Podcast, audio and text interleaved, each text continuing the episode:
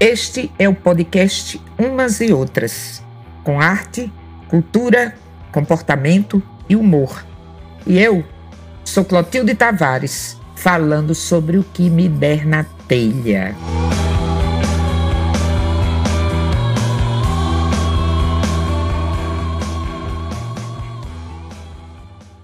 Hoje quero falar da poeta Wisława Szymborska, poeta nascida na Polônia em 1923.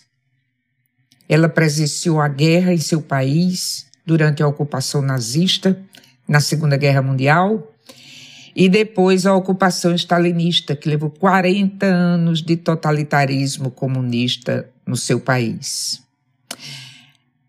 Szymborska ganhou o Prêmio Nobel de Literatura em 1996 e só depois então ficou conhecida no mundo todo. Há algumas antologias de poemas publicadas em português por diferentes editoras e uma biografia sua. Ela escreve uma poesia profundamente filosófica, que tenta responder aquelas perguntas básicas de quem sou, de onde venho, o que estou fazendo aqui, para onde vou. Quando eu comecei a ler esta poeta, que descobri há pouco mais de um ano, eu tive a mesma sensação de quando eu era adolescente, que li Carlos Drummond de Andrade pela primeira vez. E fiquei assim maravilhada. Foi assim como se uma grande cortina tivesse se aberto e me mostrado a realidade, com as coisas descritas de uma forma tão viva, tão pura, como se fosse a primeira vez que eu tivesse pensado naquilo.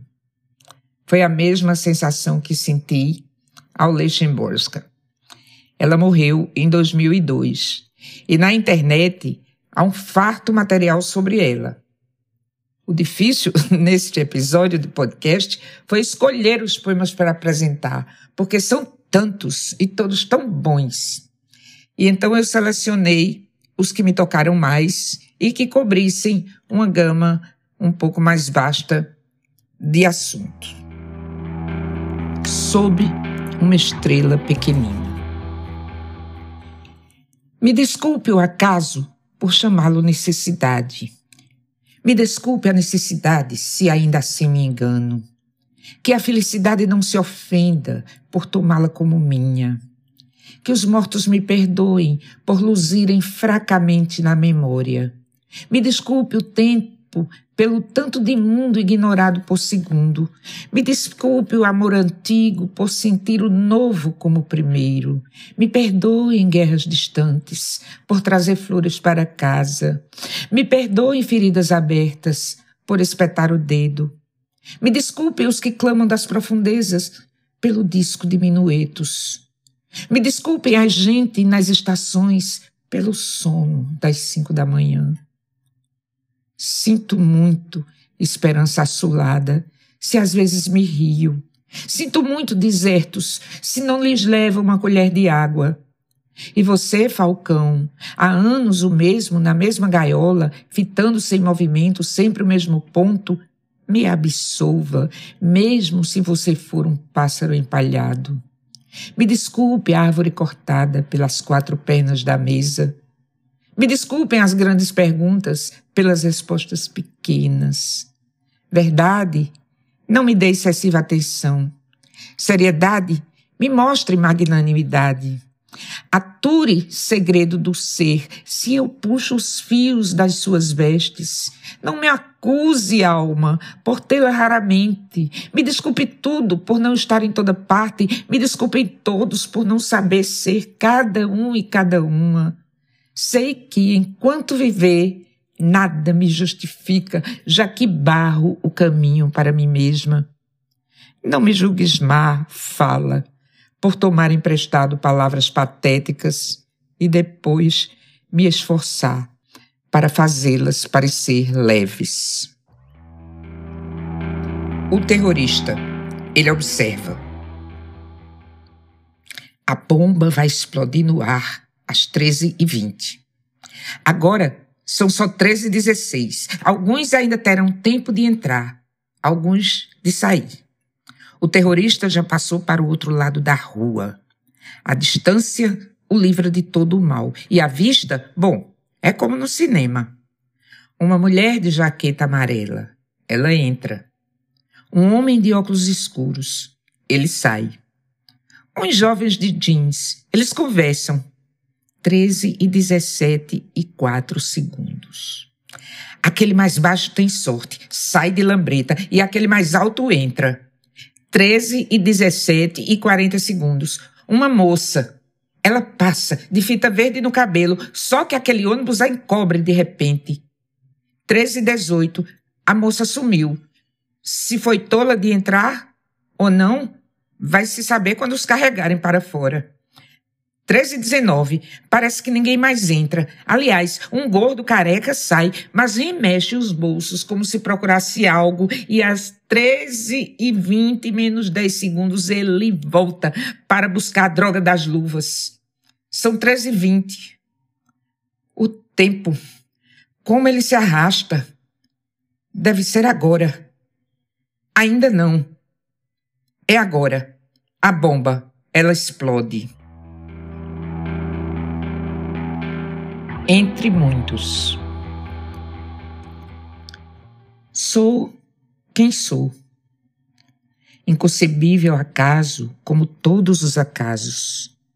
Fossem outros os meus antepassados, e de outro ninho eu voaria, ou de sob outro tronco coberta de escamas eu rastejaria. No guarda-roupa da natureza há trajes de sobra, o traje da aranha, da gaivota, do rato do campo. Cada um cai como uma luva e é usado sem reclamar, até se gastar. Eu também não tive escolha, mas não me queixo. Poderia ter sido alguém muito menos individual, alguém do formigueiro, do cardume, zunindo no enxame, uma fatia de paisagem fustigada pelo vento. Alguém muito menos feliz, criado para o uso da pele, para a mesa da festa, algo que nada debaixo da lente. Uma árvore presa à terra da qual se aproxima o fogo. Uma palha esmagada pela marcha de inconcebíveis eventos. Um sujeito com uma sombria sina que para os outros se ilumina.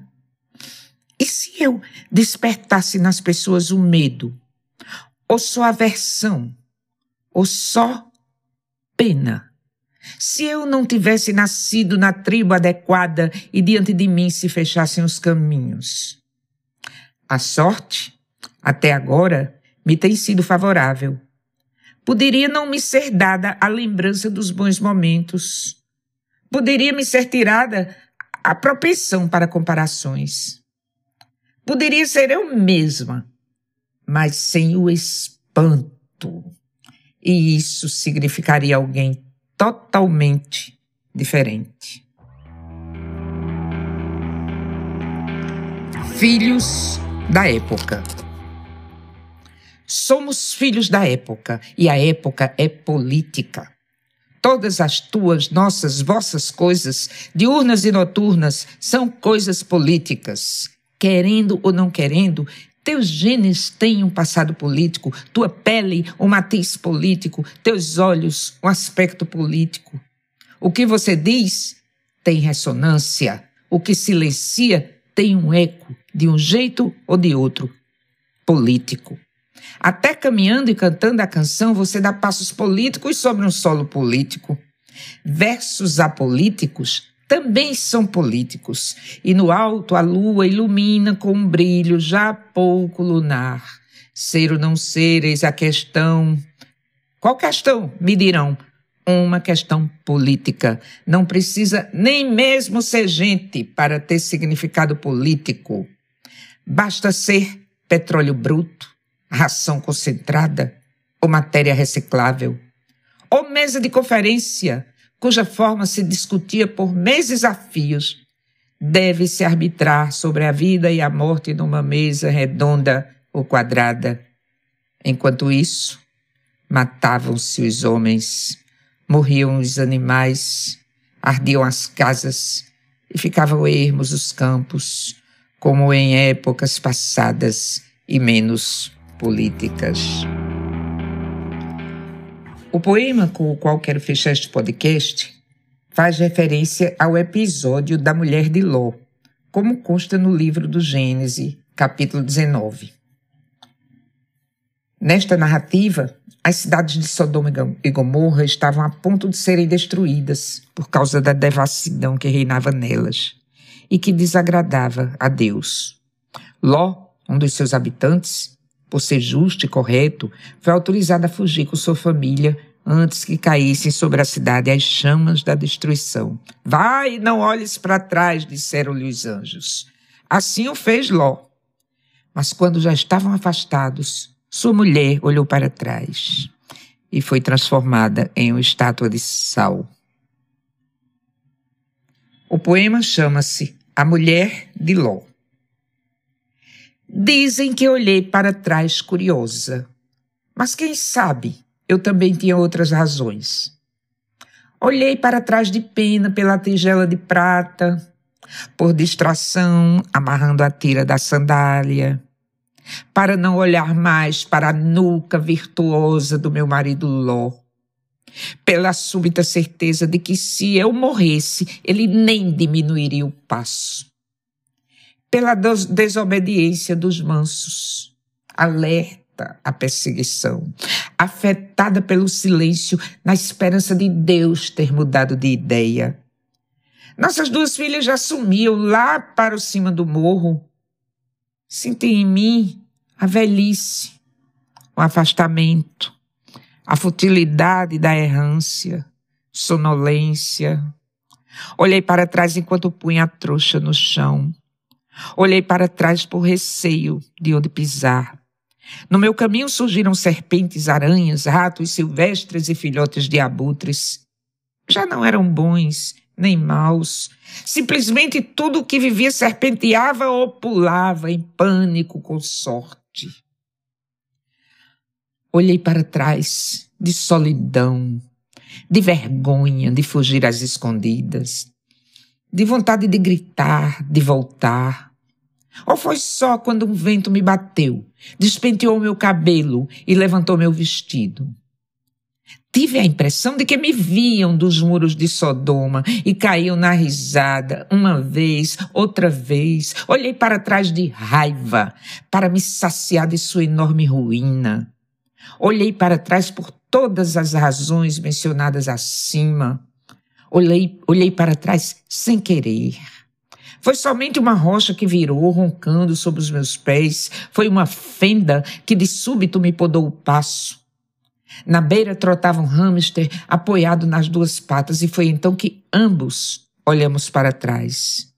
Não, não, eu continuava correndo, me arrastava e levantava enquanto a escuridão não caiu do céu e com ela o cascalho ardente e as aves mortas. Sem poder respirar, rodopiei várias vezes. Se alguém me visse, por certo, acharia que eu dançava. É concebível que meus olhos estivessem abertos. É possível que, ao cair, meu rosto fitasse a cidade.